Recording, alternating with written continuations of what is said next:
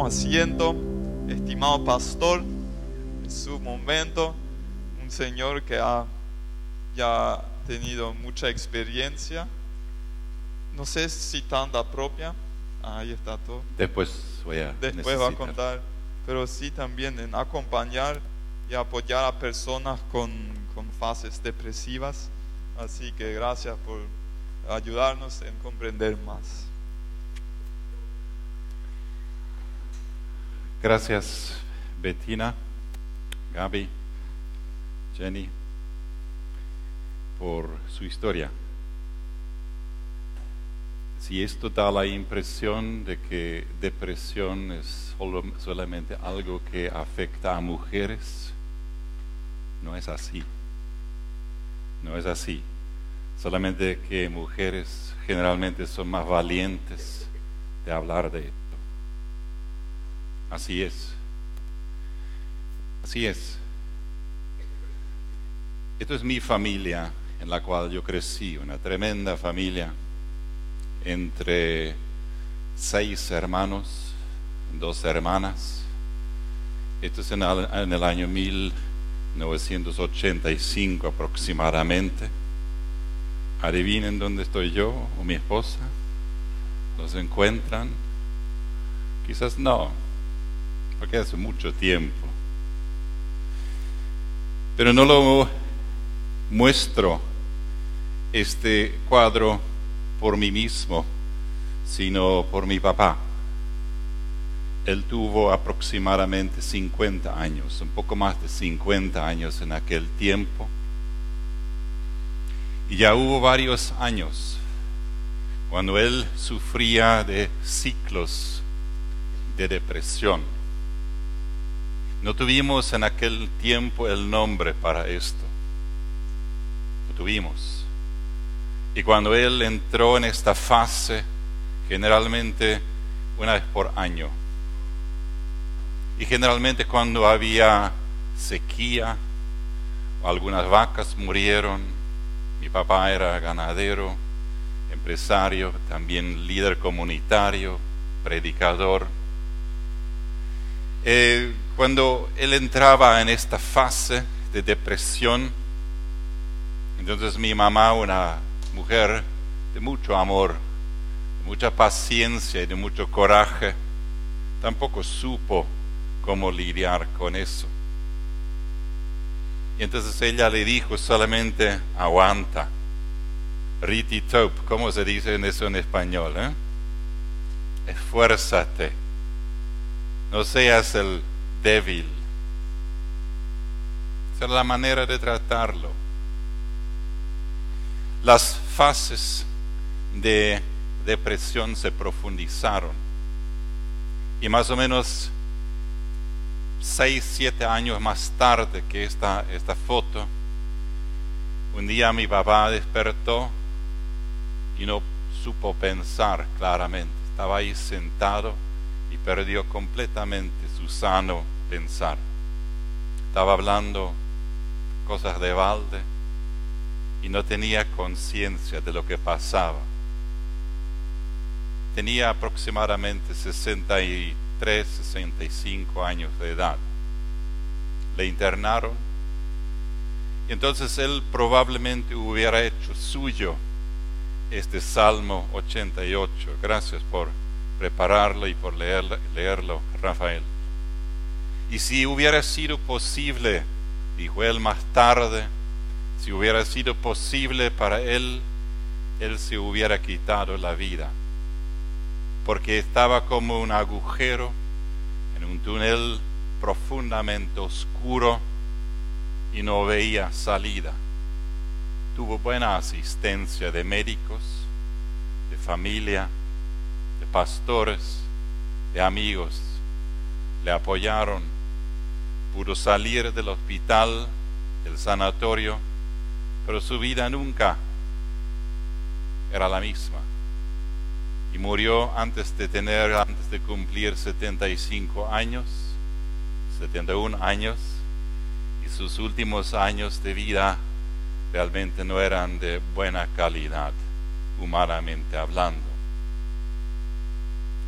Si él hubiera tenido asistencia, conocimiento y un ambiente que supo tratar con este asunto, su vida, su última parte de la vida podría haber sido diferente.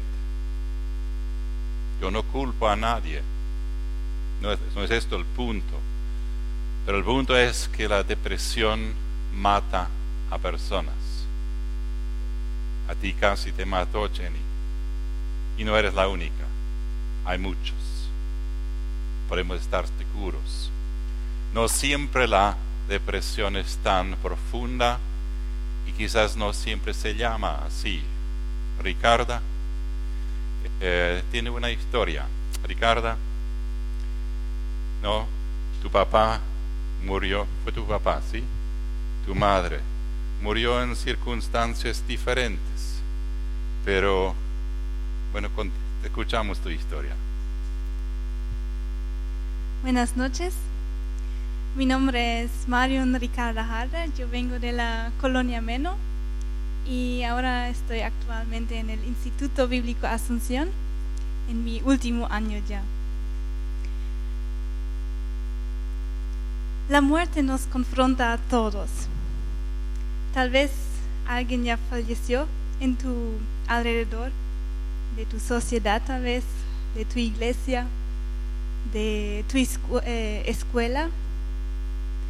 Pero si un ser querido muere, entonces, por ejemplo, un familiar o un amigo, entonces la vida se cambia muy drásticamente. Y mi deseo para esta noche es que las personas tristes pueden ser consolados y que algunos tal vez pueden entender mejor a qué pasa a esta persona que ya perdió una persona.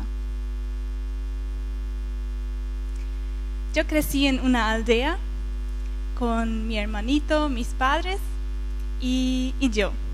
Estábamos entre cuatro y ya me fui a la escuela muy orgullosa y cada eh, mañana me senté a los pies de mi madre y ella me estaba peinando el pelo.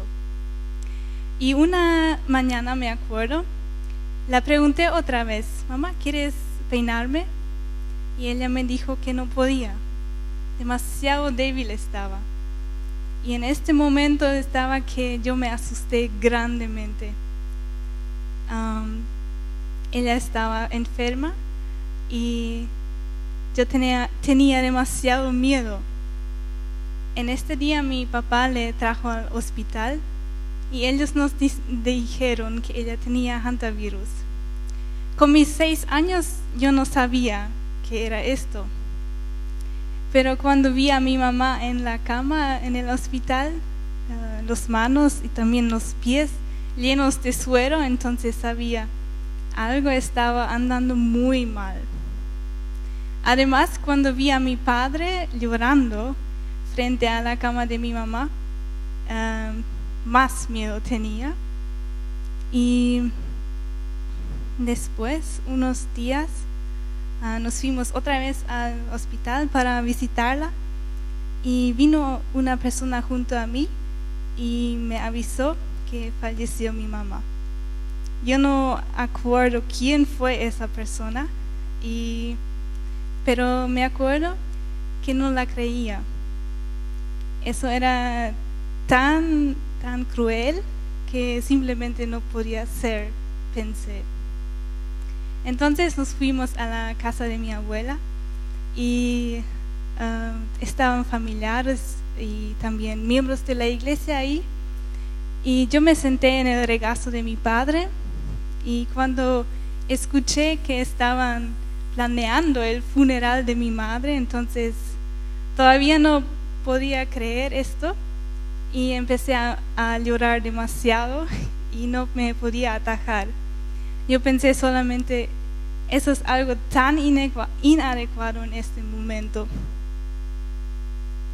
Y el día siguiente era el funeral eh, mi hermano, yo y mi padre estaba, estábamos en la primera fila y cuando vi a mi madre en el ataúd, em, no la reconocí. Era muy deformada, ah, apática y, y tan muerta que todavía no podía creer.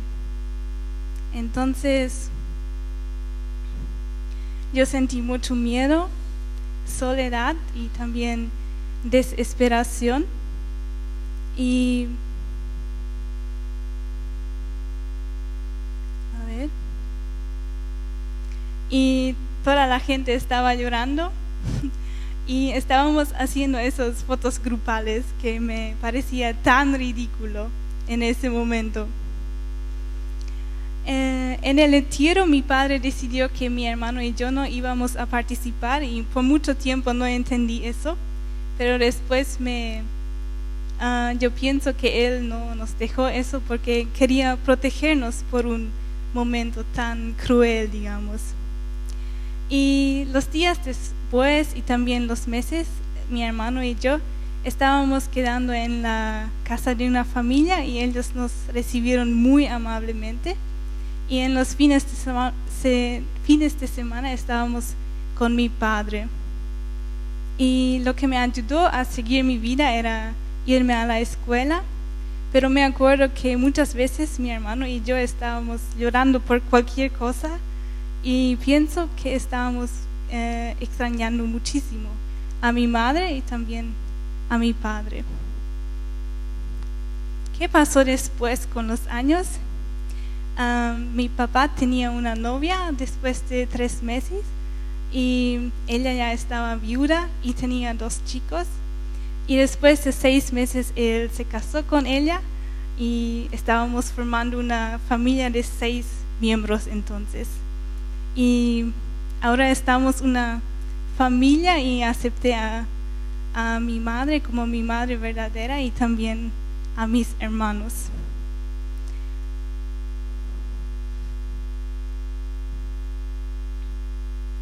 Y eso, ahí encontré realmente otra vez el lugar para vivir. Em, pero nadie puede reemplazar a una persona.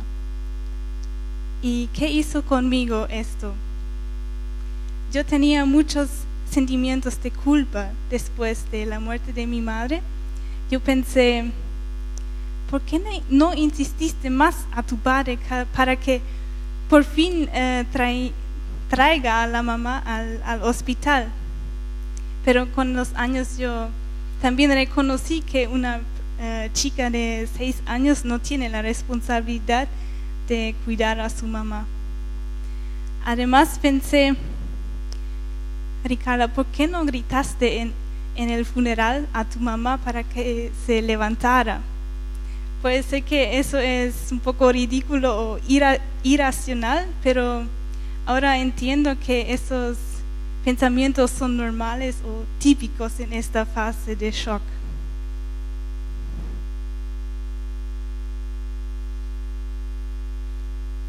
Y también tenía muchas veces muchísima tristeza y soledad. Y también sé que es muy normal.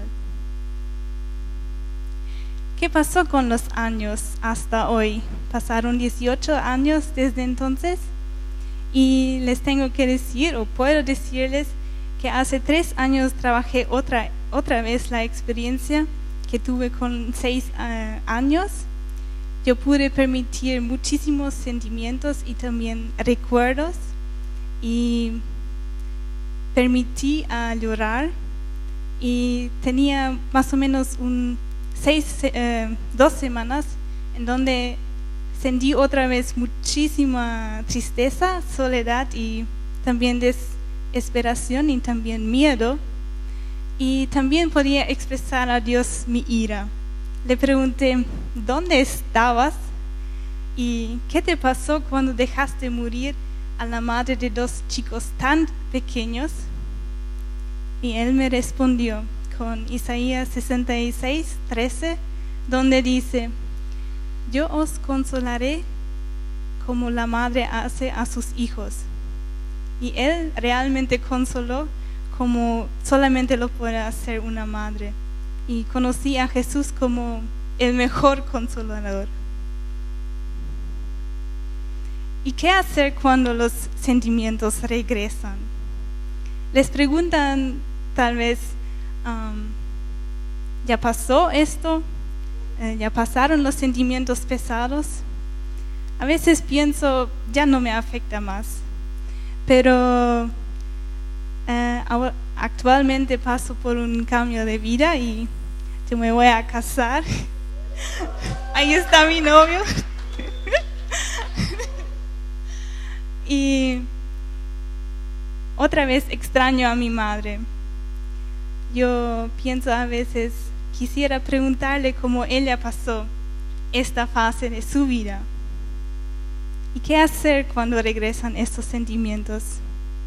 A mí me ayuda no de, em, quedarme sola, expresar estos pensamientos y también sentimientos, permitirle, permitirme llorar y también en los días especiales como por ejemplo el cumpleaños de mi mamá o cuando falleció, am, decir esto a alguien y por sobre todo no, no, no quedarme sola y hacer algo lindo.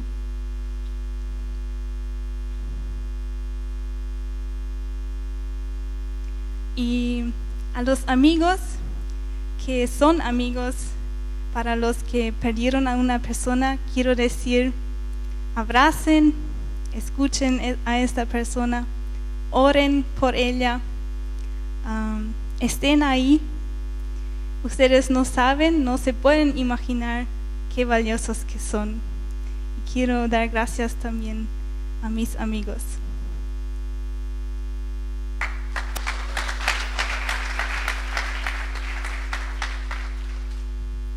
Gracias. ¿Cómo se llama tu novio? Jonathan. Tú escuchaste que ella dijo, a veces necesito decirlo a alguien. Tú sabes quién es ese alguien, ¿no? Y a veces te va a parecer demasiado lo que ella va a querer contar y a veces quizás vas a tener dificultades de aguantarlo. Y entonces vas a necesitar ayuda. Y vas a tenerlo. Gracias Ricarda. Me gustaría orar por ti y en representación de ti quizás para muchos que experimentaron cosas similares, quizás no tan trágicas, pero similares. Les pido que se levanten.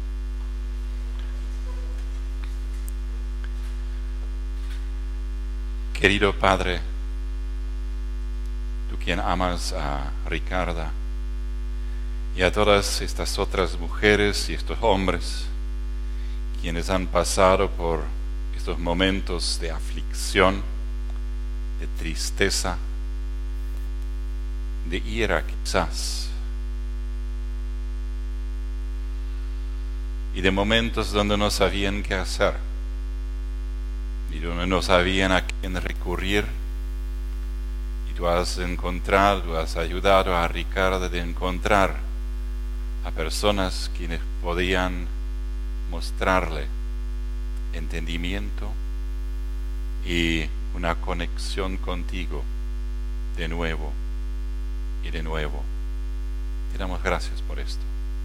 Te damos gracias por cada una de estas personas que está aquí, que ha podido encontrar ayuda en momentos de aflicción. Y todos aquellos que no lo encontraron, que lo busquen, que permitan que alguien se acerque,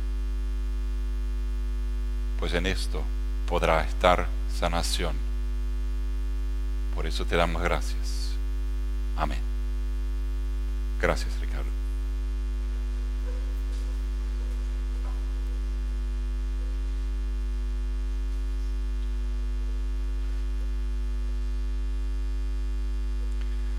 La depresión es una enfermedad. Lo que relató Ricarda estaba abordando lo que es depresión y fácilmente podría haberse desarrollado en esto y había etapas donde ya estabas en eso. Es una enfermedad caracterizada especialmente por tristeza, inactividad, dificultad en el razonamiento y en la concentración, un aumento o disminución del apetito o del sueño, sentimientos de agotamiento, de desesperanza y a veces tendencias suicidas. Generalmente no todo viene a la vez, pero viene en etapas. La depresión es algo que tiene muchas historias en la Biblia. Una de las conocidas es esta historia de Elías cuando él tuvo una gran victoria. Mató a unos cuantos sacerdotes de Baal, del, eh, ídolo, y tuvo una gran victoria. Pero después, como es común también, después de una gran experiencia de victoria, de éxito, viene la depresión. Y él estuvo ahí bajo el, arbusto diciendo a Dios, yo soy el único quien ha quedado, tómame a mí, mátame. Eso era Elías. Moisés ha tenido, tenemos las historias, varios episodios de profunda frustración, desesperanza y depresión. Y no era de sorprender con un pueblo tan terco como los israelitas. El Salmo 32 es otro salmo de los tantos que muestra esta vivencia de la eh, de la depresión. Y ahí, entre otras cosas, dice, cuando yo comencé a hablar de esto a alguien, cuando yo me acerqué a Dios para formularlo en palabras, lo desesperante que estaba en mí, entonces comenzó a brotar nueva vida. Tenemos a Juan el Bautista y tenemos otras historias pequeña paréntesis. Lo que yo les muestro aquí, ustedes pueden pedirlo eh, si, si quieren tenerlo digitalmente en la secretaría de la iglesia o con Rafael o con alguien de nosotros. Eh, ustedes van a poder tenerlo, después van a quizás entender mejor todavía por qué lo digo. Cuando hablamos de depresión, hablamos de una pérdida de apetito, pérdida de peso, periodos en periodos breves, recurrentes y muchas veces en ciclos. Hablamos de un marcado cambio en los hábitos de dormir. Y cuando ya no pueden dormir o cuando quieren dormir por días enteros, entonces pueden ser síntomas de esto esta sensación de culpa también de la cual eh, Ricarda habló y de indignidad de la cual Bettina también habló. La apatía, el desgano, la actitud de que no, que no importa. La palabra ensismamiento es una palabra pensando en sí mismo, solamente en mí mismo, solamente en mí mismo. Tristeza profunda prolongada, la desesperanza o inclusive dolencias físicas. Todos estos pueden también ser síntomas de otras cosas, pero cada una de estas, especialmente en, acumulación, puede ser una señal de que de lo que estamos hablando es la depresión.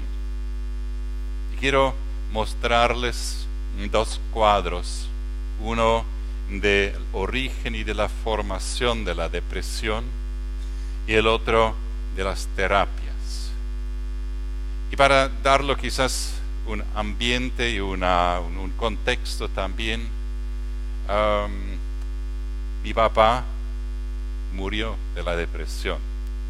Sabemos que la tendencia a la depresión es genéticamente hereditario. Mi esposa ha tenido, ha vivido con la depresión desde que ella tenía 25, 30 años aproximadamente. En el seminario, en el CEMTA donde estuve, hemos tratado con personas de depresión aguda muy fuerte, hasta episodios de suicidio o intentos de suicidio. Hemos tratado unos cuantos de eso. Así que, como dijo Rafael, yo sé de lo que estoy hablando. Yo no soy doctor, no soy psiquiatra, tengo 62 años y eh, estoy em, profundamente metido en lo que estoy tratando de explicarles aquí. El origen de la depresión puede estar en la niñez. Ricardo nos contó su ejemplo que podría haberse desarrollado en una profunda depresión si no hubiera ella encontrado maneras de, de, sanarlo. es muy lindo como lo describiste y es muy útil porque el hablar aquí en sí es parte de una terapia, es parte de la sanación. En nuestra niñez especialmente y en la juventud, la cual para la mayoría de ustedes ha terminado ya, eh, se forma el pensar, la manera, son, esas dogmas, esas paradigmas, esos postulados de fe, lo que nos es importante. Nunca debes hacer esto, siempre te comportes así. Hombres nunca lloren, por ejemplo. Se forman. Y cuando esto se forma muy profundamente, entonces, como mi mamá dijo a su esposo, cuando te encuentras deprimido, eso realmente es pecado. No deberías sentirte deprimido. No sé si lo conoce. No deberías sentirte deprimido. No tiene sentido decirlo, pero lo decimos porque se nos enseñó. Y este pensar es parte de lo que puede desarrollarse en un cuadro depresivo. Nuestro cerebro se desarrolla desde muy chiquitito y ahí estuve ahí apreciando la hija pequeña, la princesa de Mike y Genia, eh, apenas comienza a vivir, pero ya comienza a desarrollarse el cerebro. Y en este cerebro están desarrollándose las diferentes neuronas y las, las conexiones y las sinapsis y todo esto, lo que yo no conozco muy bien los nombres científicos, pero es esto lo que se desarrolla y parte de esto es la capacidad o la incapacidad o la parcial capacidad de conectividad entre las diferentes células. Y en esto la predisposición genética en la composición bioquímica del cerebro es probada que contribuye a la depresión. Contribuye, no determina completamente. Contribuye así como la, eh, tendencia genética o la predisposición genética también contribuye a la tendencia al alcoholismo, por ejemplo. No lo determina, pero lo contribuye a la tendencia. Entonces tenemos el cuerpo, nuestro cuerpo físico, que es lo que es. Y cuando una amiga mía se operó de los tiroides, entonces esto cambia el sistema de hormonas, cambia el sistema de funcionamiento del cuerpo y no son pocos aquellos que experimentan eh, síntomas muy similares o iguales de la depresión. Esto es más fuerte en mujeres que en hombres.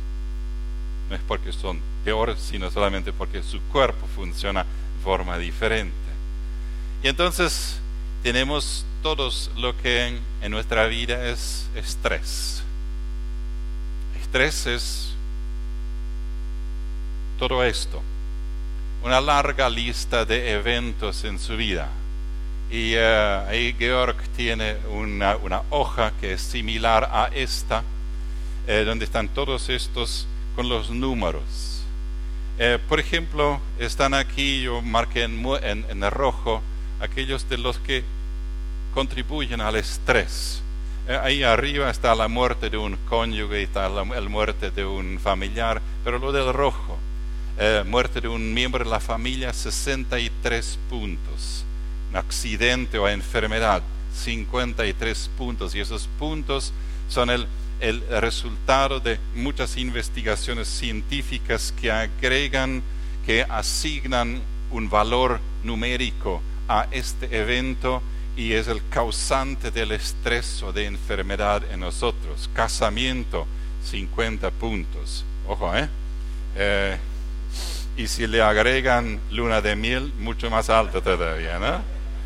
Despido del trabajo o cambios de empresa, cuando alguien cambia de trabajo o cuando algo cambia en la responsabilidad en el trabajo, una, eh, promoción en el trabajo, por ejemplo, un extra, extraordinario logro personal, una copa en el deporte, por ejemplo, un cambio de escuela. Eh, esta lista está disponible, después pueden pedirlo a Georg, también está en esa, eh, le, puedo también, él puede también enviarles digitalmente. Sería interesante de que ustedes lo hagan para sí mismo, pues ahí abajo dice los que tienen 0 hasta 150 puntos, ningún problema. 100 a 200, 150 200 puntos mm, ya comienza a preocuparse. Y los que tienen más de 300 puntos acumulados, pueden estar seguros de que algo va a pasar y su cuerpo va a comenzar a reaccionar, su cuerpo va a mostrar síntomas y su espíritu y su alma y su cerebro y todo esto.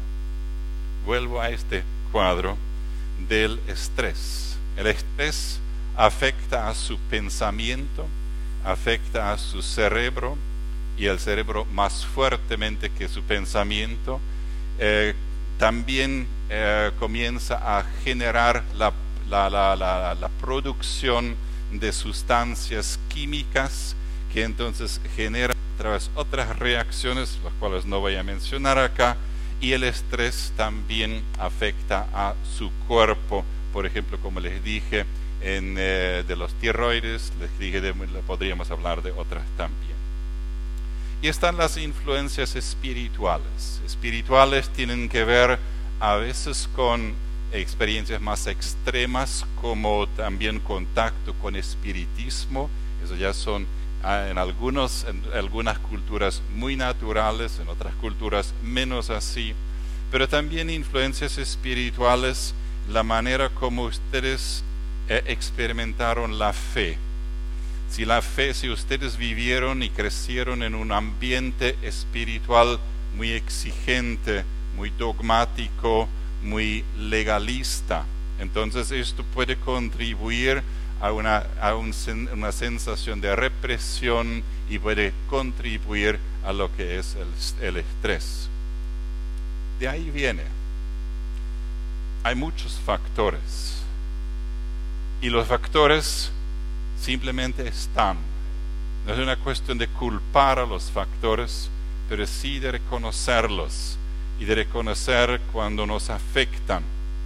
Y entonces a partir de ahí podemos preguntarnos cómo podría ser terapia, cómo podría ser.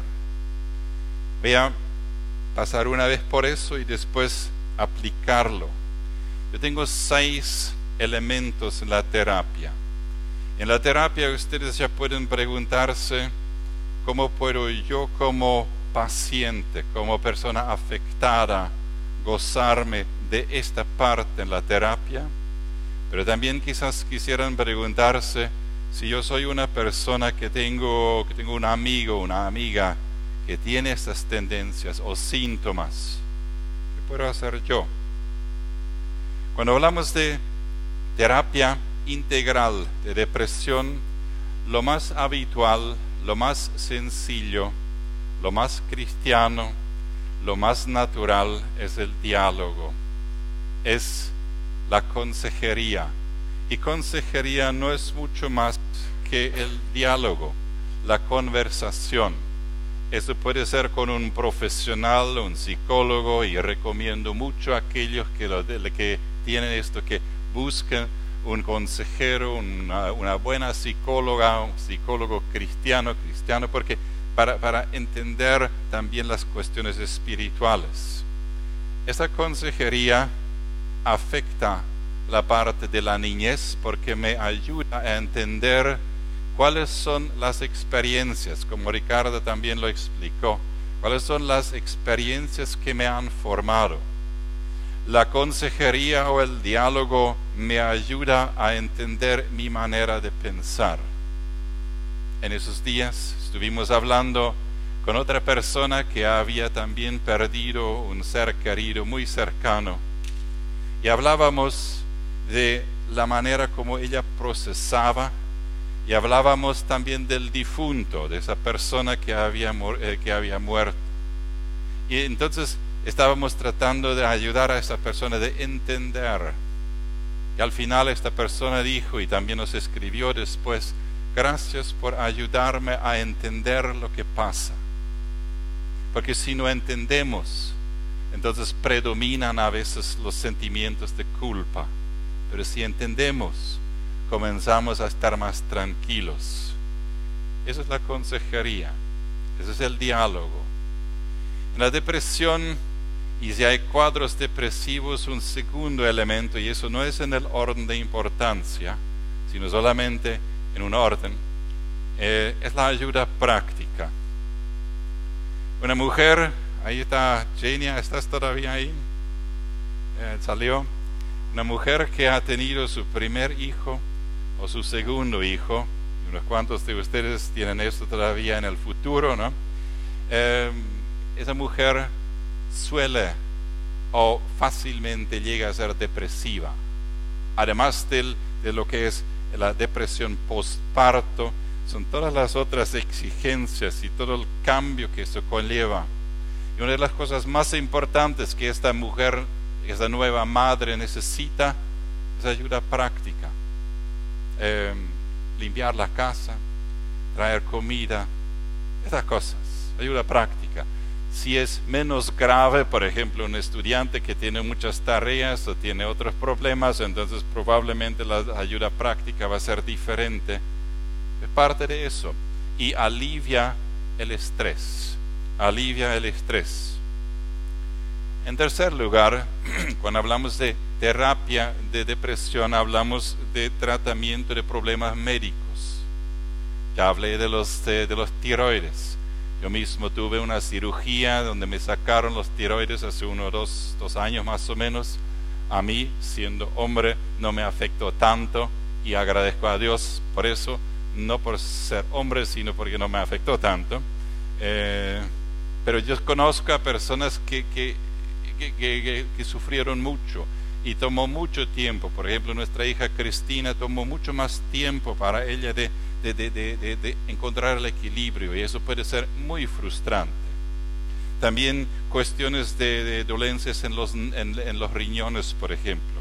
Muchas veces causan desequilibrios eh, que, que, que afectan nuestro estado anímico y causan, pueden causar la depresión.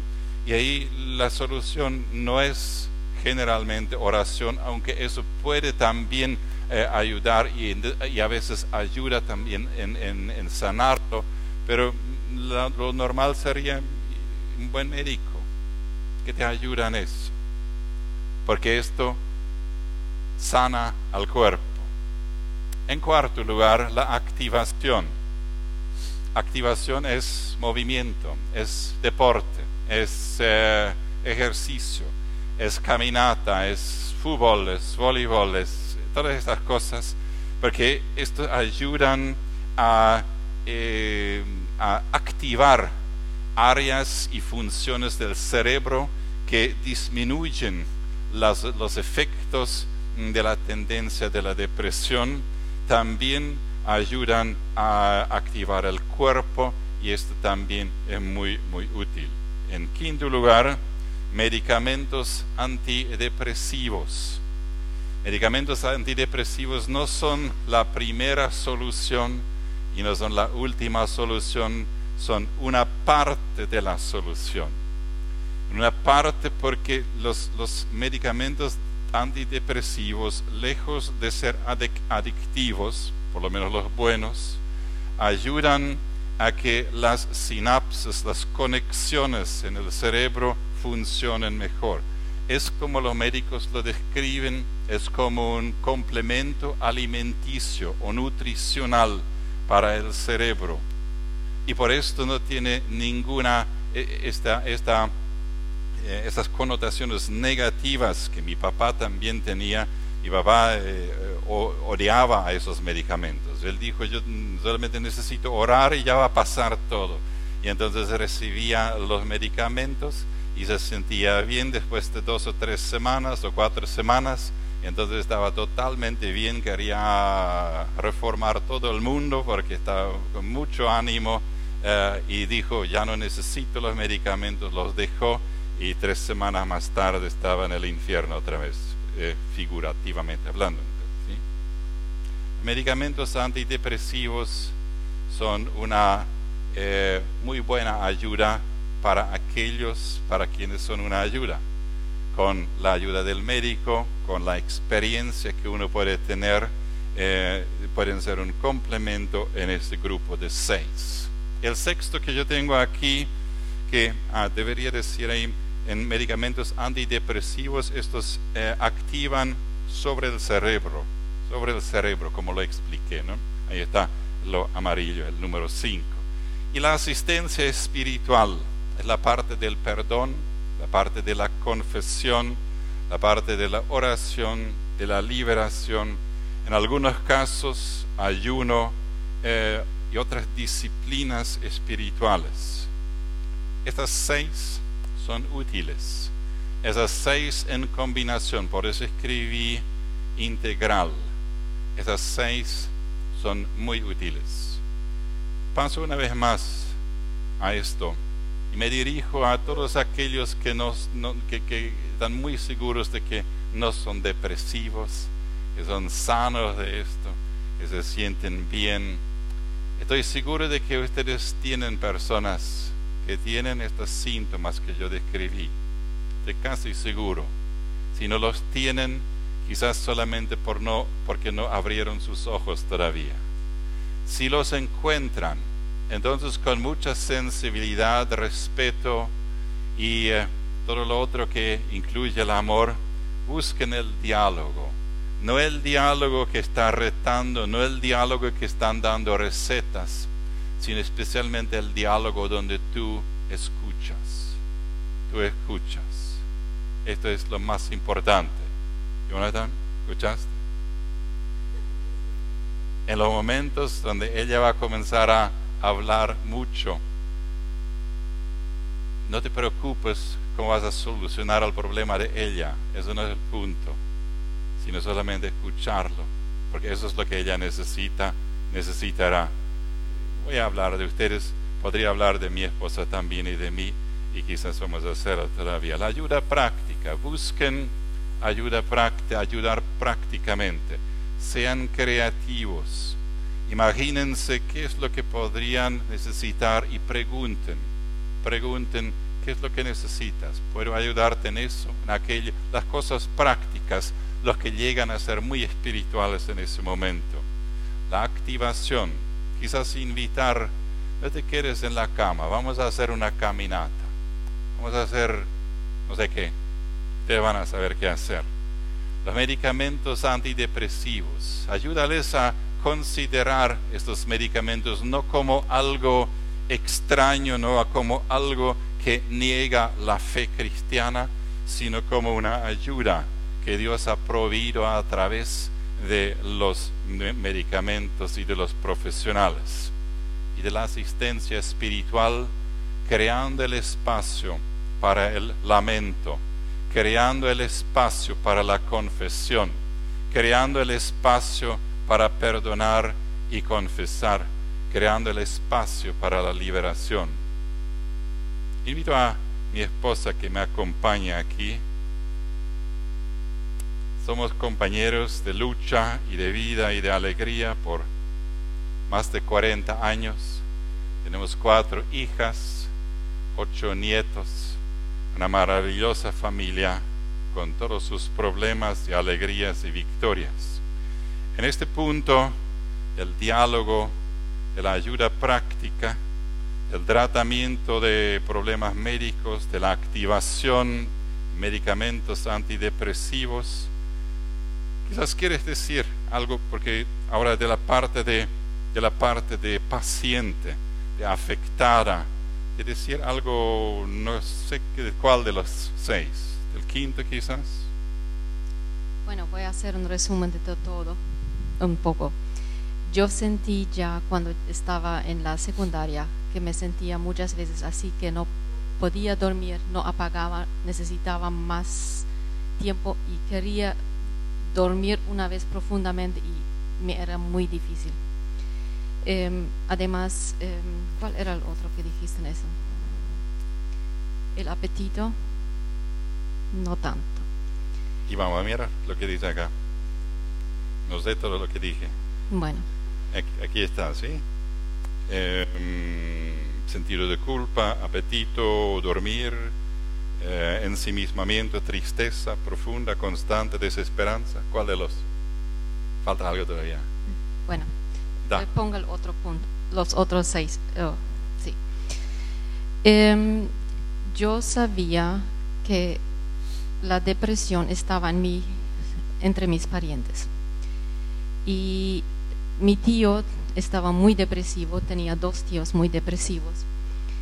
Y una de estas actitudes era que, como se dice, no puede querer. Yo sentía a veces, no puedo querer, no quiero, quiero salir de algo, pero no puedo. Y además, a pesar de todo, eh, no hicimos mucho con cuanto a eso. Hablé un poco al médico y, me dijo, bueno, eh, también tenía muy poco de apetito, era muy flaca.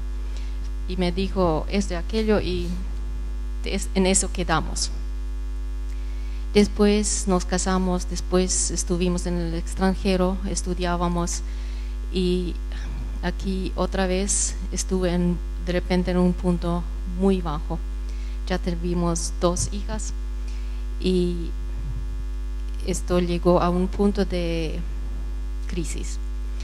Eh, yo tenía un autoestima muy bajo, parecía que el apagar, el dormir bien no funcionaba y además me sentía, eh, mi marido estaba estudiando y yo solamente ama de casa, solamente con criaturas que toman Solamente- toda la energía. Solamente, porque eso no vale nada, ¿no? No Tener vale hijos, nada. ser madre y todo esto no vale. Eso es el- Sí. Y estuvimos, estuvimos en el seminario bíblico y al mismo tiempo eh, sentía que mi vida no tenía valor. Además, nuestra comunicación no funcionaba bien porque yo de repente hablaba mucho y a esto mi marido se refería y él se callaba y no me respondía porque tal vez se sentía incapaz y yo cuanto más se callaba, tanto más hablaba y me parecía que yo era el fracaso, que yo le hacía eh, este enojo para que se callara, no sé. Y estuve a punto de una manera de portarme que él se dio cuenta que algo estaba muy mal conmigo y dijo vamos a sentarnos ahora y vamos a ver qué hacemos. Y bueno, en ese momento él me propuso de hacer buscar tratamiento profesional.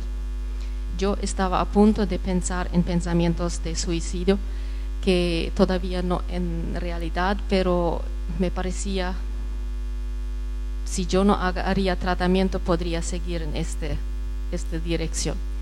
Entonces eh, dije hasta que ni sé qué busco en, en una en- un tratamiento. Pero si ellos van a saber de preguntarme, voy a contestar y voy a colaborar porque sí quiero salir de esto. Y hicimos esto. Fuimos en tratamiento de matrimonio además tratamiento personal por seis meses, eh, cada, dos cada semana intercalada, una semana tratamiento de matrimonio, otra semana tratamiento personal. Aquí aprendimos mucho y además nos fuimos a un médico para ver si teníamos que buscar un tratamiento adicional de depresión y él pensó que tal vez no es necesario eh, medicinal, sino más bien los problemas de la situación. Hicimos todo esto, llegamos a un punto de decir que los, eh, los problemas fueron solucionados, nos llevamos bien, seguía con este sentimiento, ya está, vivimos de vuelta en Paraguay, me fui al médico y dijo, bueno, vamos a hacer análisis de sangre, todo eso. Hasta después de hacer todos los estudios, todo salió bien. Bueno, hice eh, falta de hierro, esto, hice los tratamientos, después seguía sintiendo estos síntomas. Entonces la médica dijo, bueno, entonces vamos a probar con el antidepresivo medicinal. Y hicimos, y esto finalmente me hizo capaz de apagar, de dormir. Además, tuve que aprender de no eh, cargarme con muchas responsabilidades porque esto eh, provocaba mi estado de depresión. Así que me sentía ya de este tiempo siempre eh, eh, Incapacitado. incapacitada de siempre decir no gracias, un poquito nomás, poquito más. No puedo sobrecargarme, no puedo tener mucha gente, no puedo tener... eh, así que, pero si hago esto, funcionó bien con mi marido, con la situación, con lo que tengo. He probado varias veces de dejar este medicamento junto con los médicos. Cada vez cuando quería soltarlo, no funciona más. Así que estoy con este medicamento por 30 años ya y tomé en el correr del tiempo eh, la decisión de quedarme con esto porque mi familia me aguanta mejor. Yo también tenía las sensaciones de portarme un poco eh, sensación bipolar porque tenía a veces cuando no lo tomo la sensación de tener mucha energía en un punto y nada de energía en otros días y esto era asustante para mis hijas y todos ellos. Más tarde ahora ni se recuerdan de eso, pero al comienzo cuando eran jóvenes eh, se asustaron muchas veces y mi marido me ayudaba de eh, explicar, explicaste ya o algo. Y entonces en ese sentido digo, mi familia vive mejor conmigo si sigo con estos medicamentos. Gracias. Eh, quedar aquí. Eh, estos seis puntos no son una receta, pero ustedes se dan cuenta de que esto engloba eh, la personalidad, la persona completa, lo psicológico, lo físico, eh, las relaciones, la espiritualidad, y es muy difícil de diferenciar, pero cada uno y en diferentes personas con diferente grado de intensidad puede contribuir a la sanación. A veces es solamente la confesión y el perdón y la liberación y la oración. Gloria a Dios. A veces es predominantemente medicamentos. A veces es predominantemente tratar las relaciones humanas personales. Cada uno tiene su historia, cada uno tiene su enfermedad. Todos la tenemos y todos estamos viviendo con esta oportunidad de entenderla y de buscar ayuda, porque no hay nada eh, de cobarde en buscar ayuda. Nada. Al contrario, esto es obra de valientes. Una, una observación, yo no mencioné el sexto. Esto es muy importante para mí también. Y la oración y todo esto procuré hasta que, como dije las otras cosas, después de pedir ora- eh, perdón y librarme de todo, lo mismo seguía. Por esto yo digo, yo necesitaba los medicamentos o necesito hasta hoy en día. Vamos a invitarles a ustedes, de, si necesitan, si quisieran tener un eh, momento de oración, vamos a tener la música, nos van a acompañar, van a estar aquí personas, mi esposa y yo vamos a estar aquí.